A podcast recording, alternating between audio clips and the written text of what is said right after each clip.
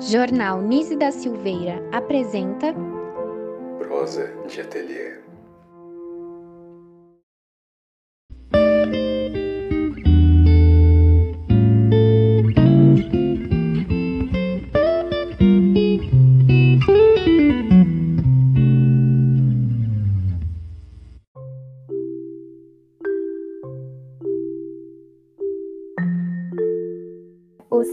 Psico, ele é um evento que a gente fazia lá na faculdade, né, presencialmente, a gente apresentava um filme, e aí todo mundo assistia, e aí a gente convidava um professor para comentar sobre esse filme, discutir um pouco as questões que aparecem no filme, as impressões, e aí com esse momento de pandemia, né, não, não é mais possível fazer presencial, aí a gente pensou em fazer esse formato, assim, né, de escolher um filme, aí cada um assiste na sua casa, e aí a gente convida um professor para vir falar um pouco né, sobre o filme, para o pessoal ouvir no modelo podcast, né?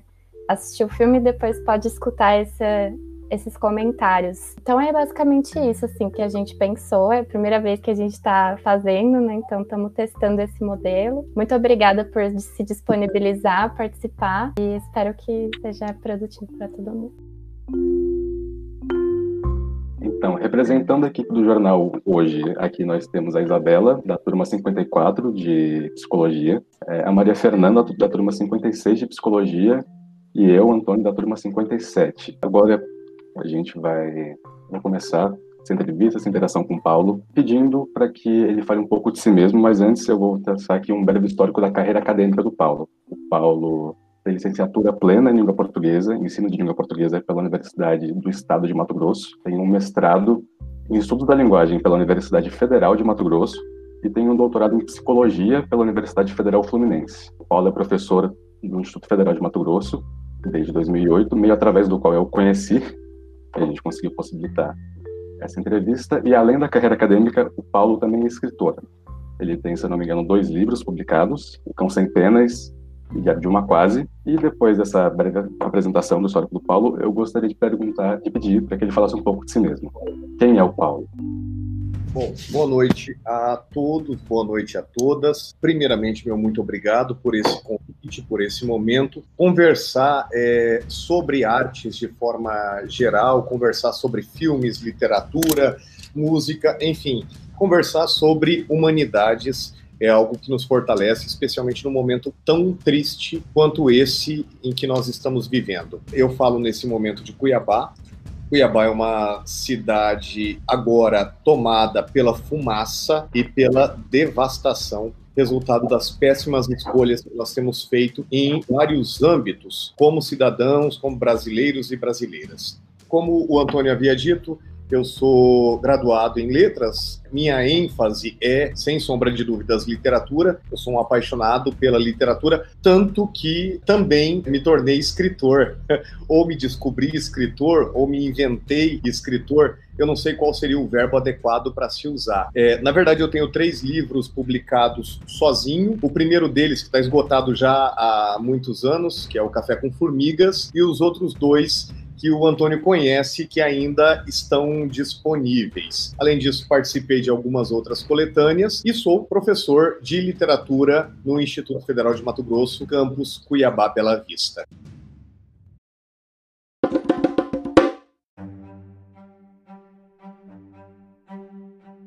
Então, Paulo, é a segunda pergunta que a gente tem para te fazer hoje, e da qual a gente espera que tenha muito pano para manga para continuar a entrevista por mais alguns minutos, é por que esse filme? Que você escolheu esse filme especificamente?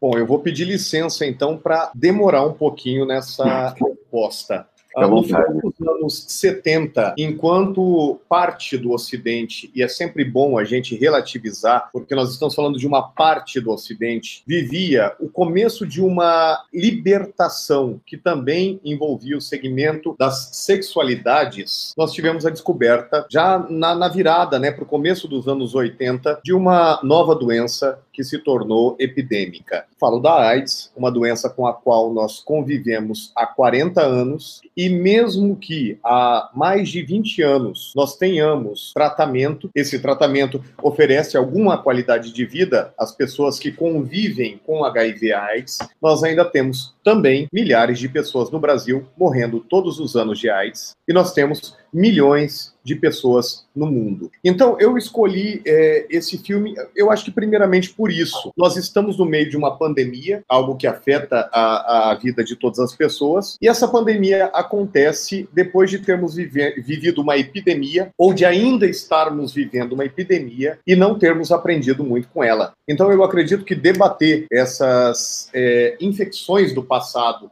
essas doenças do passado, essas epidemias do passado e a forma como nós lidamos com elas, com essas doenças, com, com esse contexto, quando não havia tratamento e a forma como nós lidamos hoje ajuda bastante a esclarecer uma série de coisas. Há alguns outros pontos. Bom, é, eu, eu acredito que é óbvio, né? Se eu escolhi o filme é porque eu gosto muito do filme. A primeira vez que eu assisti foi um filme impactante. Além de discutir essa questão da AIDS, que afetou e afeta as sociedades contemporâneas, existem outras questões. As sexualidades, especialmente envolvendo travestis e transexuais, que são trabalhadas, as sexualidades são trabalhadas no filme de uma forma, ora muito pesada e ora muito leve, mas é um espaço bastante propício para se discutir, se debater, se entender, rir e chorar. Ou seja, deixar aflorar sensações que são fundamentais para uma autodescoberta, inclusive, e depois para uma descoberta do outro. Então eu diria que esta é uma segunda razão. Outros temas que aparecem no filme e que fazem do filme algo fundamental, muito necessário, é a prostituição, a gente precisa debatê-la, a gente precisa discuti-la, tão antiga e tão permeada de tabus, doação de órgãos, a dependência química, questões relacionadas à traição e a forma como nós vamos lidar com a traição e, sem sombra de dúvidas, o amor. O amor em suas mais diversas formas. Por fim, uma coisa que sempre me chamou a atenção nesse filme é que o nome Tudo Sobre Minha Mãe poderia ser tudo sobre mulheres, porque é um filme de mulheres. É um filme que trata de várias faces das mulheres. E, por isso, é um filme que nos coloca em contato com, eu acredito que é aquilo que a gente precisa conhecer, ou que a gente precisa descobrir, ou que a gente precisa redescobrir, a gente precisa viver. Então, eu acho que brevemente, nem tão breve assim, esta é a razão de eu ter escolhido esse filme em especial. Quando a gente se reuniu para decidir quais pautas, sobre quais pautas a gente trataria aqui, as questões que geralmente surgiam eram relacionadas a essa questão de gênero, de sexualidade e, em menor proporção, essa questão da arte, da, da performance, da filosofia da arte, da adoração à arte. E, mas mesmo a gente pensando em, em gerar os fóruns da internet, fóruns de discussão, quando as pessoas lembram desse filme, essa questão da AIDS, embora tem uma participação muito grande na narrativa do filme, é geralmente aquilo pelo qual as pessoas se lembram dele. E por que você acha que existe essa questão? É uma questão que está posta levou muita gente, muita gente famosa, mas também levou muita gente anônima. E ela está posta ainda hoje marcada por muito preconceito.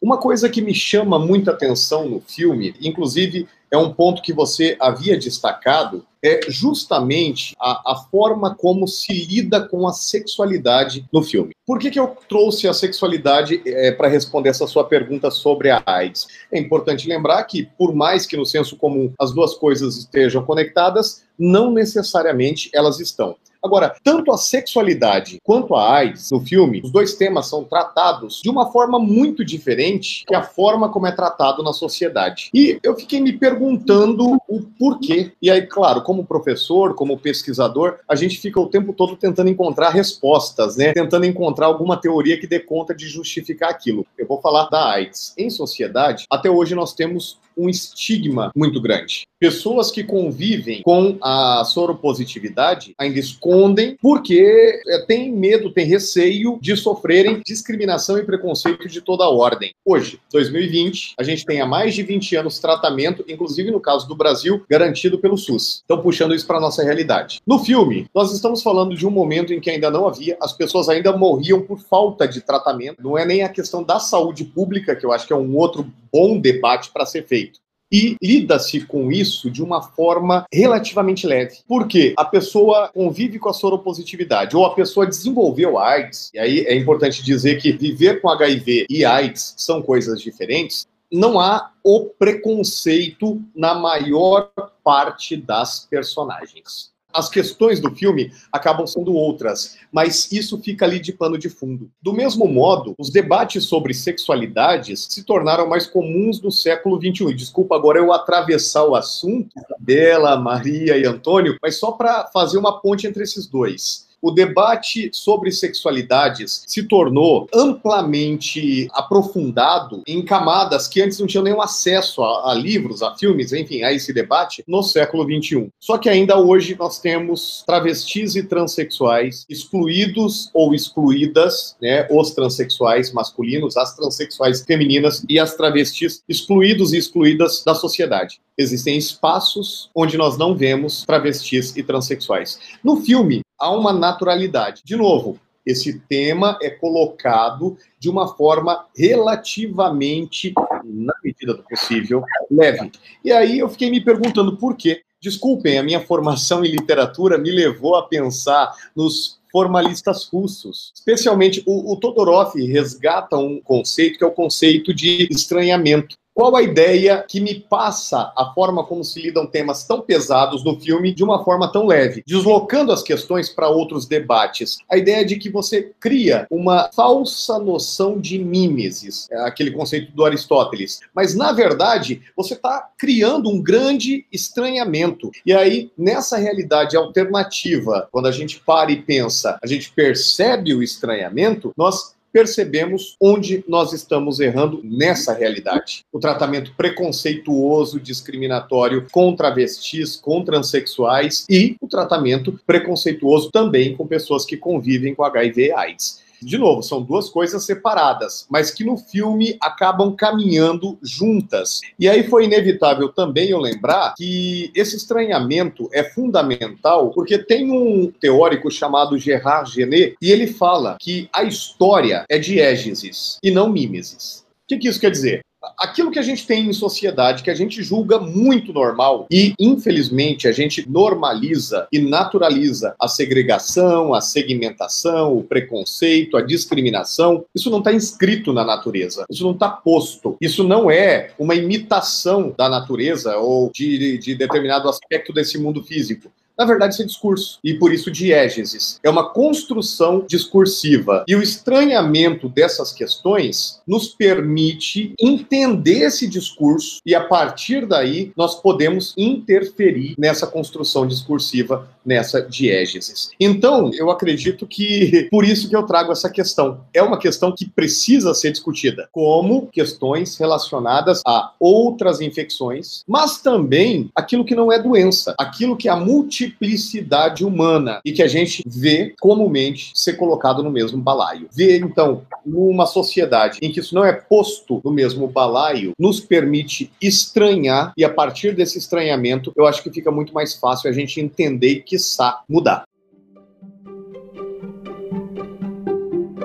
Então, é, um outro ponto sobre o qual você falou na sua Sim. fala inicial foi essa questão das feminilidades, é, dos arquétipos de gênero atribuídos às mulheres. É muito interessante como no filme a mensagem que me parece, pelo menos, é que você tem uma história de como as mulheres são sim muito fortes, mas isso não é necessariamente um elogio, é quase uma carta de desculpa, dizendo desculpa por te forçar tanto a ponto de você ter que fazer muito mais do que um ser humano normal deveria ser capaz de fazer, porque são mulheres que são colocadas em situações muito extremas. E, é, a contraparte disso, a masculinidade no filme geralmente representada como uma coisa mais débil, mais frágil. Tanto é que, se não me engano, o pai da, da freira, da Maria Rosa, é, precisa de cuidados constantes da família. Então, é um tema muito constante é, no filme. Mulheres que são forçadas a se doar muito uma série de coisas por homens incapazes, indefesos, e que são colocados assim em partes porque a construção da nossa sociedade se volta para a satisfação dos homens, dizer, de um grupo minoritário que é composto não só por, por essa sigla, mas também uma série de outras características, tem a sua etnia,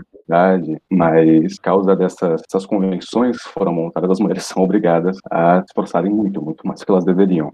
E aí, nesse caso, Antônio, qual a diferença em relação à nossa sociedade? Eu acho que o exemplo mais fácil de ser enxergado é a mulher tendo dupla, tripla jornada de trabalho para ganhar 30% menos do que o homem. Então, o, o, filme, ao mostrar mulheres muito fortes e sim, elas não deveriam ter que mostrar essa força o tempo todo. Elas poderiam só, em alguns momentos, relaxar. Mas a nossa sociedade faz isso.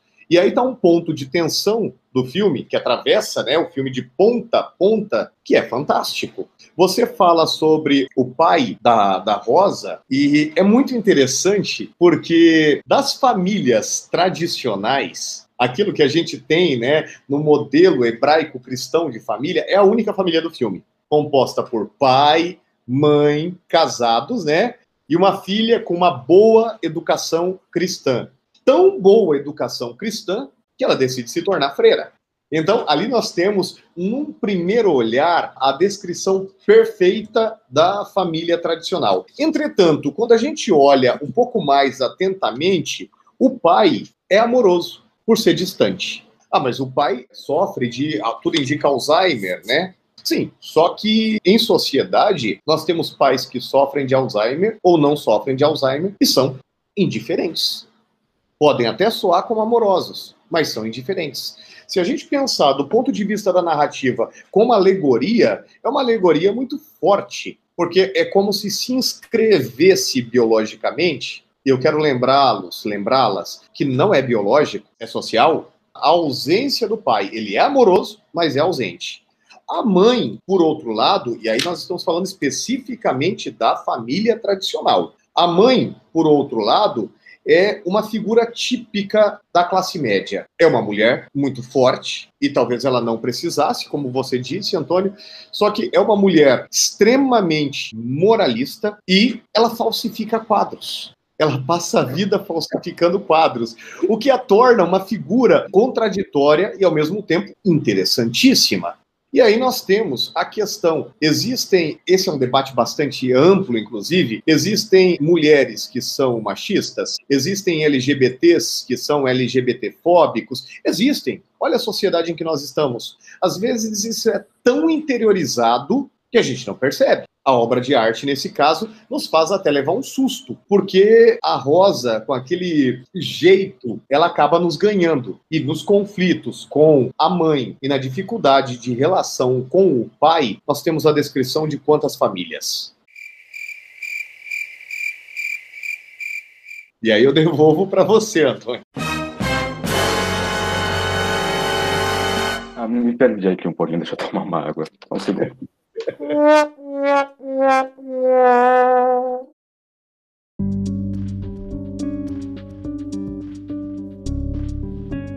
Quando a gente foi conversar sobre as questões do filme, a gente comentou inclusive sobre a questão da classe social, né? Da mãe da Rosa, porque entre as mães do filme, ela é aquela que fica mais distante, né? A que parece com uma classe social mais alta e que se mostra assim, meio que num negacionismo. Ela não quer ver os problemas, ela não quer entrar em contato com esses problemas, com a gravidez da filha, com o problema do marido, ela sempre se coloca em uma posição de distância. E a gente ficou pensando como que a classe social ela permeia esse essa relação assim.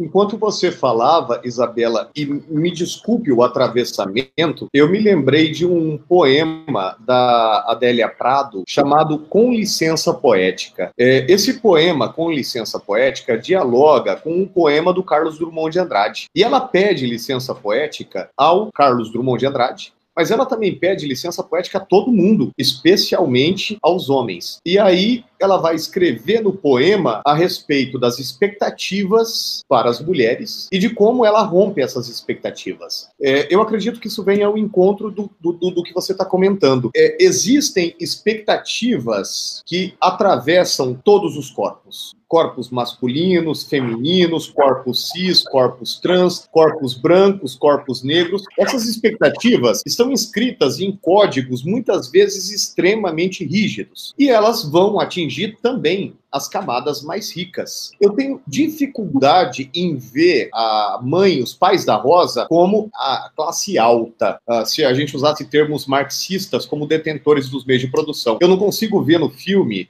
elementos suficientes para dizer, usando termos marxistas, que são os detentores. Mas são pessoas que detêm uma vida muito confortável financeiramente. Existem códigos, regras e normas em sociedade que atravessam todos os corpos, mesmo estes corpos. Alguns podem ser mais sutis, porque quando a gente vai para pobres, negros e negras, pessoas que não sejam cis, é, aí você pode pegar todas as letras do, do LGBT+.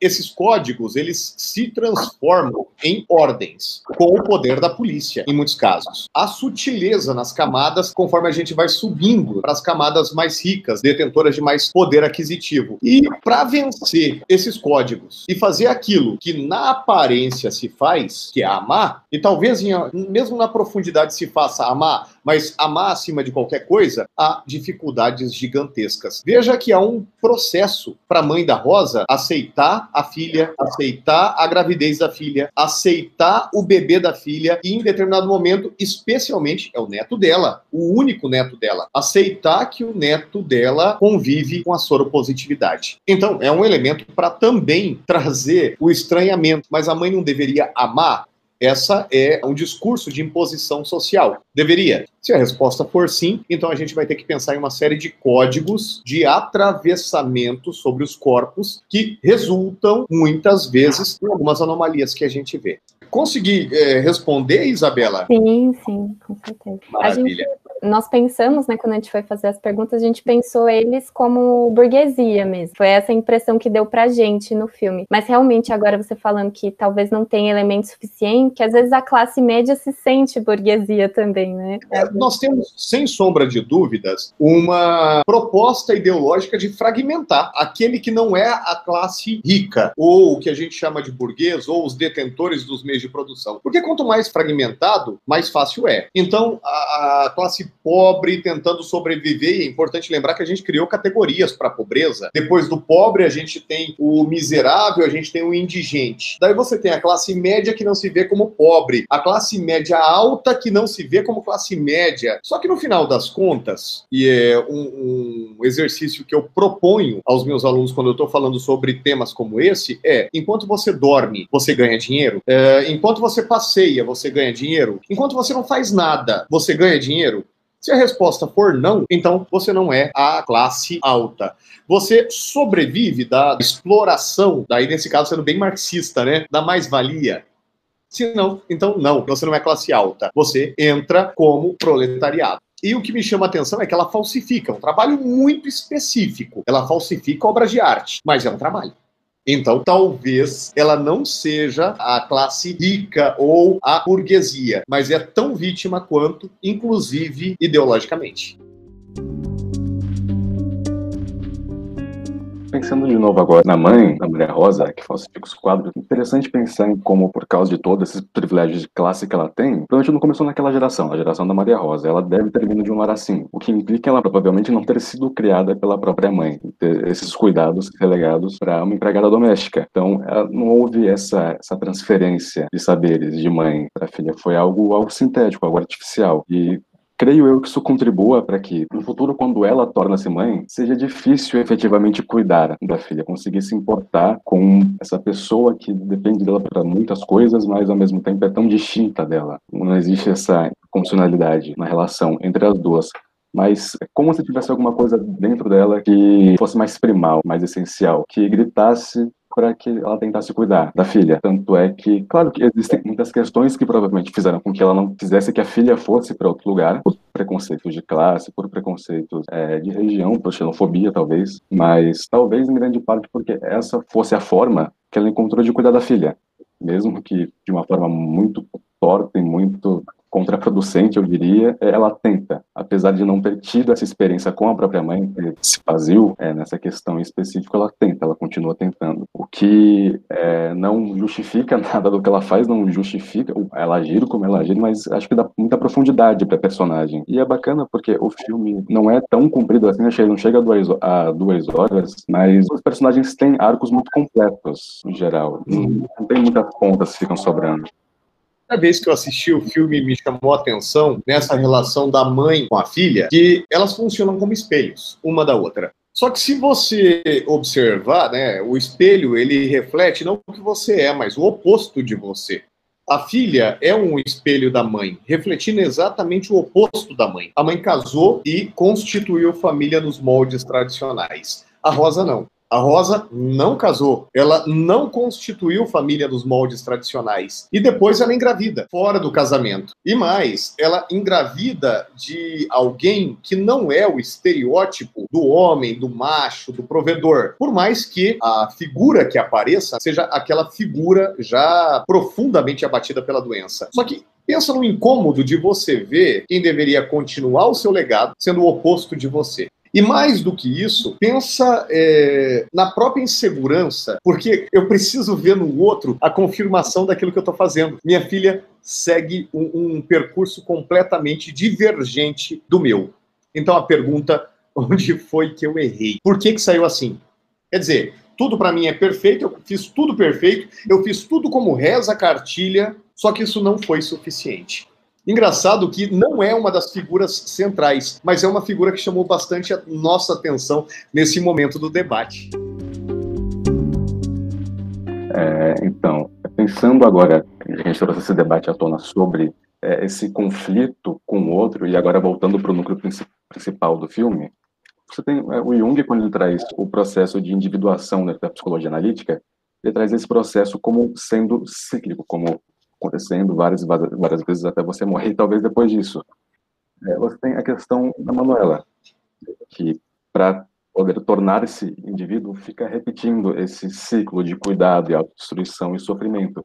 É a primeira vez que a gente tem contato com esse ciclo, no momento que a gente não vê, mas que nos é narrado, de quando ela engravidou da Lola, e saiu de Barcelona e foi para Madrid, se eu não me engano, talvez eu tenha invertido a ordem das cidades, mas creio que seja essa. Ela sai de Barcelona e Isso. vai para Madrid. Depois ela sai de Madrid e volta para Barcelona. Depois do filho, do filho morrer, do filho biológico dela. Exato. E aí, anos mais tarde, 18 anos mais tarde, ela repete esse ciclo agora com o filho da Maria Rosa, que coincidentemente ou não se chama Esteban. Ela continua nessa, sabe-se lá quando isso começou e quando vai acabar. Que a gente tem esse pequeno recorte. É, a, a Manuela é uma figura errante né, no filme. E é, sem sombra de dúvidas, uma personagem lindíssima. É importante lembrar que ela sai da Argentina, primeiramente, ela sai da Argentina e ela vai para a Espanha. Ela vai com o seu amor, que vai ser o seu marido, que depois é Lola. Em determinado momento, mesmo estando na Europa, quando está nascendo o, o bebezinho de rosa, o novo Estevam, que é o terceiro Estevam, na verdade, ela comemora a prisão do ditador argentino. Ela falou hoje é um dia muito feliz. E aí ela faz referência à prisão do ditador argentino. Então, note, ela está o tempo todo em trânsito, mas o tempo todo ela mantém ligação com os lugares por onde ela passou.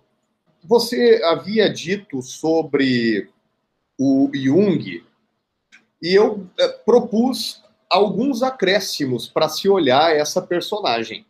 O primeiro deles, de novo, é da literatura, que é da literatura, do mito, da cultura, que é o Joseph Campbell.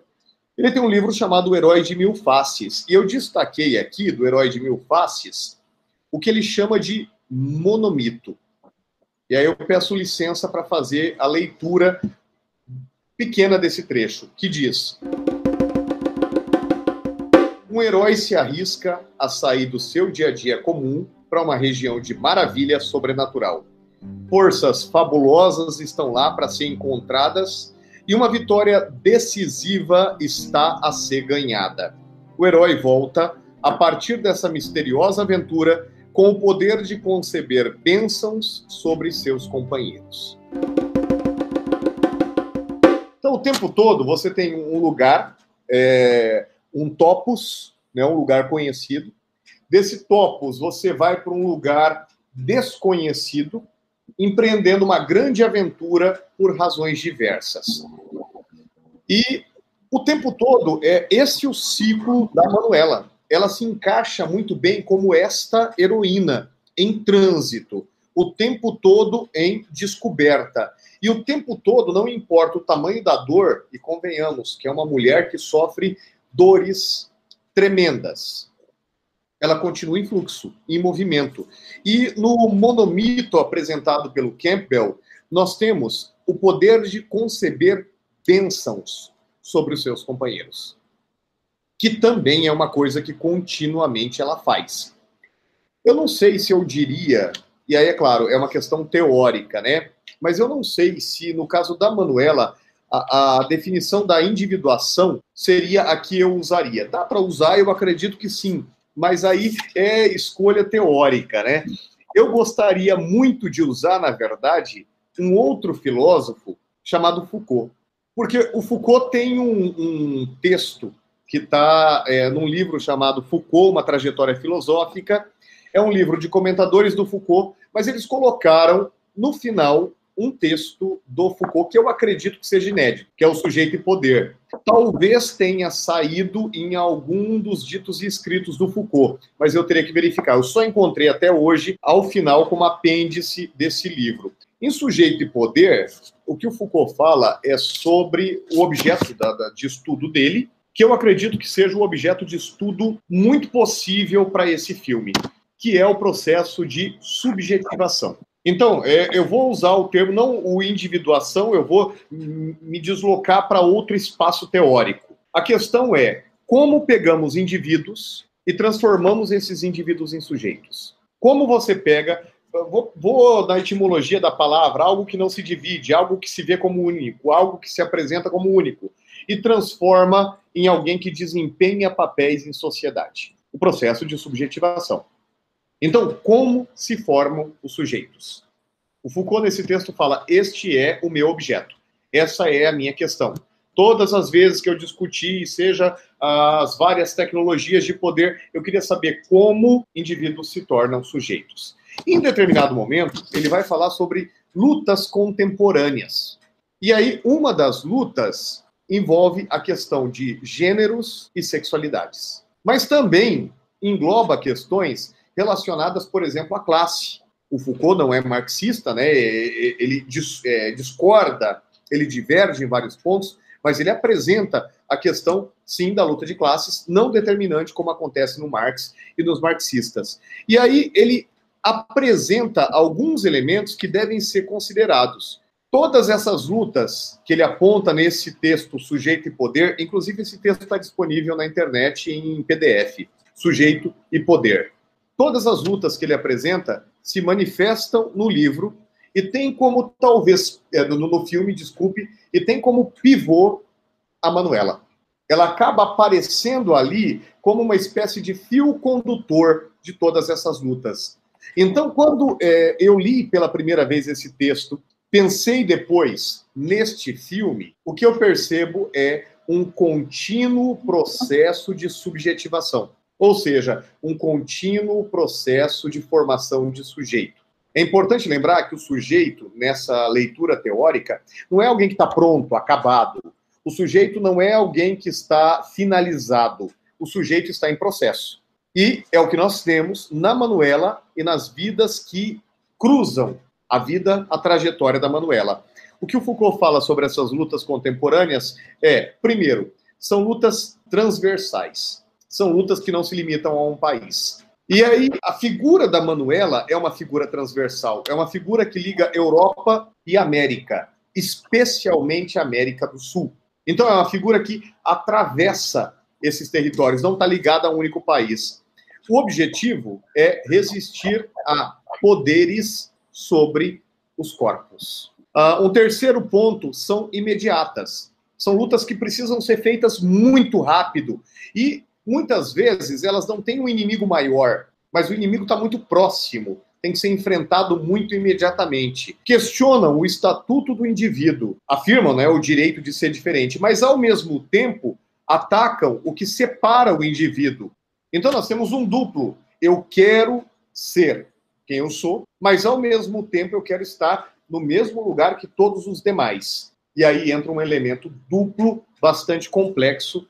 Em outro momento, talvez a gente aprofunda esse ponto em especial. São oposições aos efeitos do poder relacionados ao saber. No Foucault, poder e saber estão sempre ligados. O poder e o saber caminham juntos, um retroalimentando o outro. E ali nós temos diversos saberes, que sejam saberes sem julgamento de valor, mas os saberes da família tradicional, que a gente já falou pela mãe da Rosa, os saberes da Agrado, que é uma personagem espetacular, é a personagem provavelmente que arranca suspiros de praticamente todo mundo que assiste ao filme.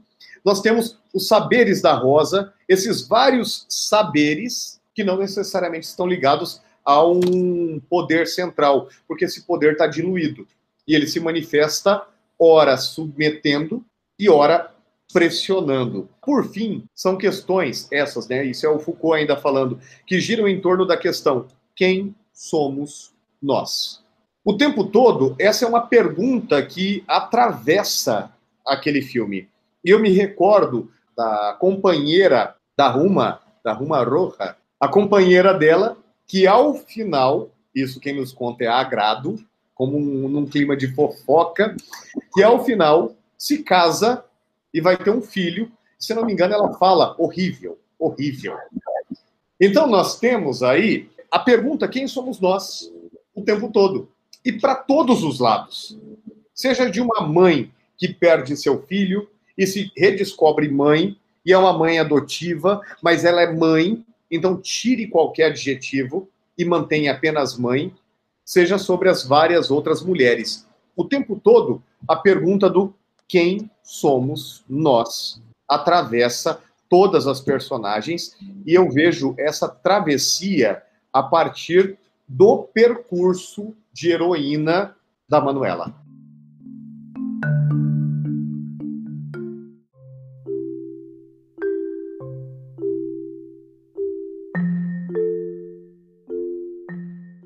Pensando nessa, é, nessa história da Manuela quase como numa jornada do herói, é interessante porque, de certo ponto de vista, a Manuela tem quase um papel de mártir ao longo da história.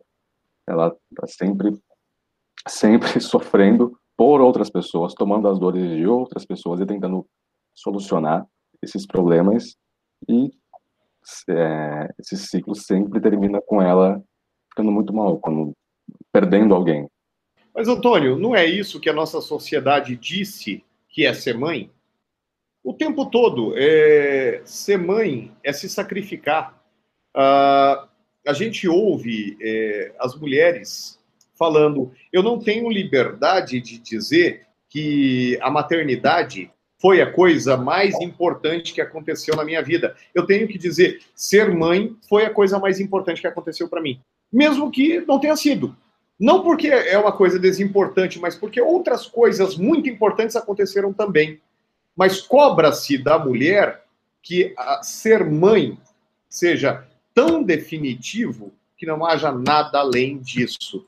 E a Manuela vive isso, como mãe. E, de novo, é, sem querer dizer como deve ou não deve ser mãe, pelo amor de Deus, né? Inclusive, não sou, não posso ser, mas a gente prega liberdade. Inclusive, da mulher dizer, não quero ser mãe. O peso sobre ela não querer ser mãe é muito maior ou da mulher dizer: fui mãe, mas eu quero mais para minha vida do que apenas ser mãe. E a, a, a Manuela é alguém que, de certo modo, denuncia isso. Ser mãe é definitivo. E ela vive, e ela ama ser mãe, e ela sofre muito por ser mãe, mas talvez não por ser mãe. Ela sofre pelos outros elementos postos na narrativa. De todo modo, tudo sobre minha mãe é para gente pensar com muito carinho no papel de mãe, que inclusive na nossa sociedade, historicamente, é o papel que toda mulher precisa desempenhar. É o papel que se vende como obrigatório a toda mulher.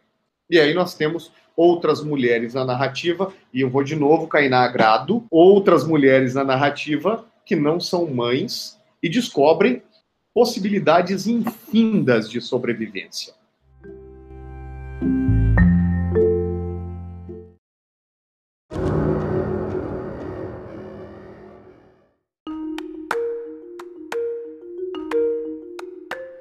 Essa questão do papel da Manuela como mãe e nessa questão de ter outras mulheres que decidem ou que não podem ser mães, tem uma questão interessante sobre o filme, apesar de tratar o tempo todo de ser sobre feminilidades, é feito por um homem. Então, por mais que ele tentasse eliminar todos os seus vieses, não seria possível que não tivesse um pouco da própria perspectiva dele sobre o que é feminino. E é bacana como você tem quase todos os papéis atribuídos pela masculinidade, as mulheres representadas ali. Você tem, você tem a mãe, você tem a filha e você tem a prostituta amante. Porque essa concepção sobre a mulher a partir é, dessa perspectiva machista e masculinista, falocêntrica e tudo mais, é uma visão extremamente utilitarista da mulher e do ser feminino. É, a sua esposa serve para cuidar da sua casa, serve para fazer tudo que você não quer ter que fazer em casa. A sua filha serve como moeda de troca para que você consiga fazer alianças com outras pessoas realmente tão poderosas quanto você. E a prostituta amante serve para que você despeje todos os seus instintos bestiais por cima dela e deixe isso longe da sua família perfeita. Esses papéis todos estão representados lá. E aí eu pergunto é, o quanto disso foi intencional o Almodóvar representar isso dessa forma para promover algum tipo de, de, reflexão ou de catarse, é, e quanto disso é, ele não conseguiu censurar, foi algo mais, mais fundamental. Olha, pensando em processos de criação, e aí, é claro, uma resposta definitiva, e eu acho que ainda assim bastante redutora seria dada pelo próprio Almodóvar, mas pensando no processo de criação, quando você se abre para determinados temas, outros temas inevitavelmente acabam atravessando, tão importantes e tão necessários quanto. Ele se propôs a escrever um roteiro, a dirigir, a produzir um, um, um filme que tratava de temas bastante sensíveis. Uh, parece muito tempo, né? esse filme é de 99. Sim, era outro século, e era outro milênio. As mulheres estavam ocupando espaços, as mulheres estavam ganhando é, espaço, só que agora, 20 anos depois, elas ainda não estão equiparadas aos homens. De novo, eu recupero, elas ganham 30% menos, elas são menos empregadas. Nós temos presidente eleito falando que mulher merece ganhar menos porque engravida. Então, se hoje, 20 anos depois, já no século 21, com tantos avanços, a gente falando a respeito de tecnologias digitais, comunicação em tempo real, temos essa realidade, no século uh, ah, 20, um homem se propôs a falar sobre isso. Havia mulheres? Havia mulheres produzindo. Um homem se propôs. Ele se abriu a esse tema. E ao se abrir a esse tema, eu acredito que ele tenha se aberto a esse entrecruzamento a essa teia de outros temas que são extremamente atuais e extremamente importantes e que hoje já são, não só podem, como devem, né, ser trabalhados por mulheres. E sim, as mulheres estão trabalhando, elas estão discutindo isso. A partir é, de pequenas aberturas como essa, elas eram necessárias para que as mulheres falassem? Eu acredito que não. As mulheres estão lutando e morrendo desde que a sociedade é patriarcal. Elas estão resistindo, lutando e morrendo para. Agora elas estão conseguindo talvez abrir um espaço um pouco maior. Que bom que a gente consiga que isso seja mais rápido e, enfim, é, que as mulheres não morram, que elas estão morrendo ainda. Só que, acidentalmente, um homem discutiu esses temas. E eu acredito que, a partir dessa discussão, a gente pode ter abertura para muitas outras discussões. E é muito provável também que no processo de criação, apesar de o nome ter ficado com ele, o roteiro ter ficado com ele, quantas outras pessoas estiveram envolvidas? Imagino que mulheres e mulheres trans.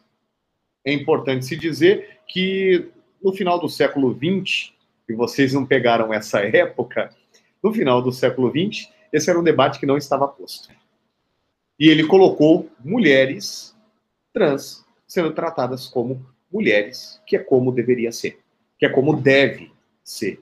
Então eu imagino que a abertura criativa para propor esses temas tenha conseguido transcender a limitação do gênero masculino. Mas que soa como uma grande ironia, sim, soa.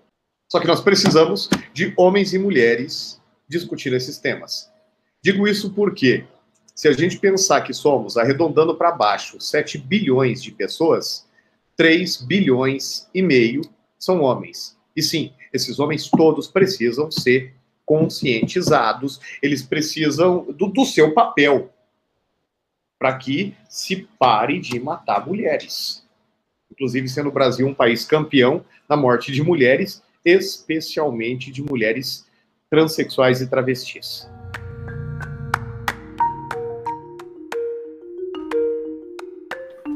Eu acho que um bom gancho também para a gente conversar agora, que foi uma coisa que a gente conversou enquanto falando sobre o filme, é sobre a primeira cena em que a Agrado aparece, né? Ela está sendo espancada, né, por um, por um homem, não sei se é cliente, alguma coisa, e a Manuela ajuda ela naquele momento, e a Agrado, ao invés de chamar a polícia, ela co coloca o homem no carro, né? Num táxi, chama um táxi para ele. Então, a gente ficou pensando um pouco sobre essa naturalização da violência, né? Com as mulheres trans, com as mulheres travestis, e nesse desamparo, porque mesmo se ela chamasse a polícia, quem, quem disse que a polícia iria ajudar, né? Uma mulher, uma travesti sendo violentada não, não tem confiança com o Estado, não tem essa, essa proteção. E, e aí eu acho que é legal comentar um pouco sobre isso, né? Porque isso ainda é atual, né? Isso ainda acontece depois de 20 anos que esse filme foi feito, não muita coisa mudou nesse sentido, né? Isabela, obrigado por lembrar dessa cena. Obrigado mesmo. É, até porque nessa cena é que a Manuela reconhece a Agrado. Agrado fala Procure a irmã Rosa. Diga que foi agrado quem te mandou. Ela está realmente preocupada com a saúde de quem a estava, de quem a estava agredindo, de quem estava abusando dela. E um pouco depois, machucada, as duas vão até uma farmácia. E quando chegam a, a janelinha lacrada, né, a farmácia toda lacrada, aquela pequena janelinha, o farmacêutico não quer atendê-las porque ele reconhece que é uma mulher trans. Então ele não quer atendê-las, a Manuela bota o rosto e pede aquilo que é necessário para tratar a, a Agrado. Então, nas primeiras cenas em que a Agrado aparece, ela é vítima de violência física e de violência simbólica. E na física há marcas no corpo, e na simbólica ela não tem direito mesmo pagando, ela não tem direito a tratamento de saúde. Ela não tem direito à garantia da sua integridade física. Essa é uma realidade descrita na Europa, né? Essa cena se passa em Barcelona. E quando a gente traz para o Brasil, essa cena piora terrivelmente. Essa cena se torna mais brutal.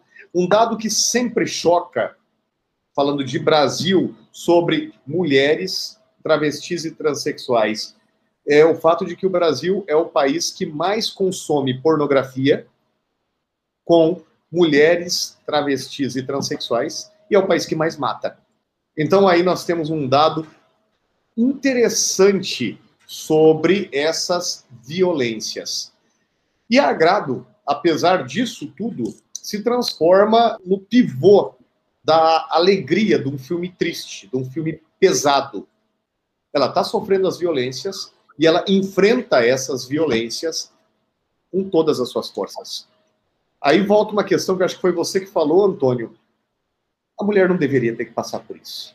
Uma mulher não deveria ter que buscar forças, energia. O ser humano não deveria passar por isso. Não deveria ser obrigado a descobrir essa força que não tem para poder viver em sociedade. Diga-se de passagem, sociedades que se apresentam como civilizadas. A gente diz que estas são as sociedades civilizadas, não são bárbaras. E aí nós temos, então, muito obrigado, Isabela, por lembrar, essa personagem que nas suas duas primeiras cenas sofre uma mostra cruel das violências. E ainda hoje, o grande debate que se coloca é onde uma mulher travesti ou transexual vai trabalhar.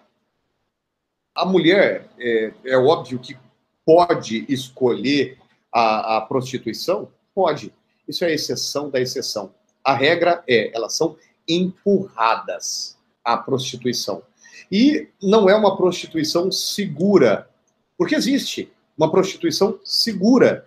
Existe uma prostituição escolhida, uma prostituição com garantias. Não é esse o caso. Nós estamos falando de uma prostituição extremamente perigosa.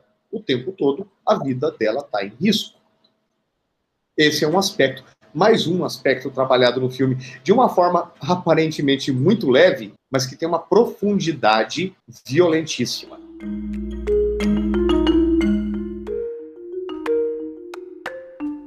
Então, Paulo, é, tem alguma coisa que você gostaria de destacar agora, no final da discussão? O que eu gostaria de destacar é, diz respeito justamente à questão do sujeito.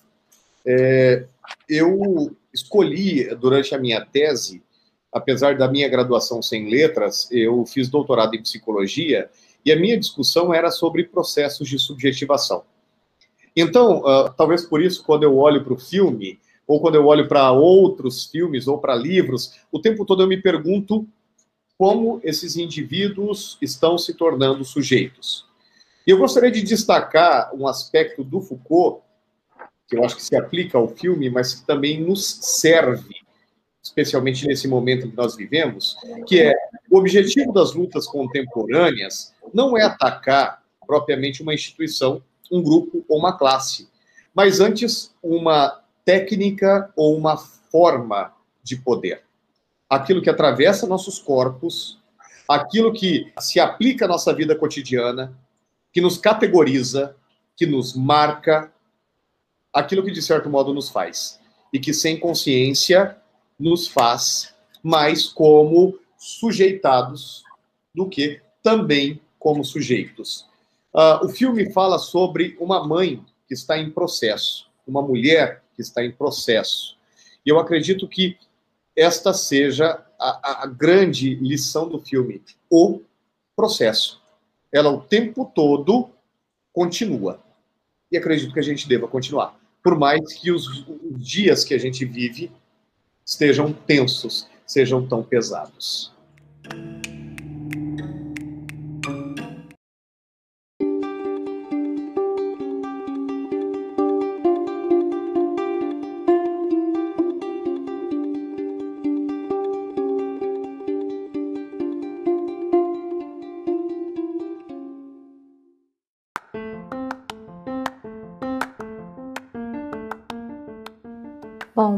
Muito obrigado pela sua participação. É, achei que foi belíssimos, super importantes comentários, né? Porque e a gente fica vendo também como de um filme a gente consegue destrinchar milhões de coisas, consegue conversar e a gente poderia ficar aqui conversando por horas e horas, né? É, não, não acaba, assim, a arte é uma coisa que parece assim, infinita, né? Você consegue extrair muita coisa.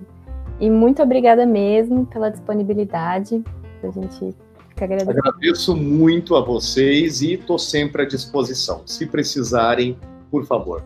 Um grande abraço a todos e todas.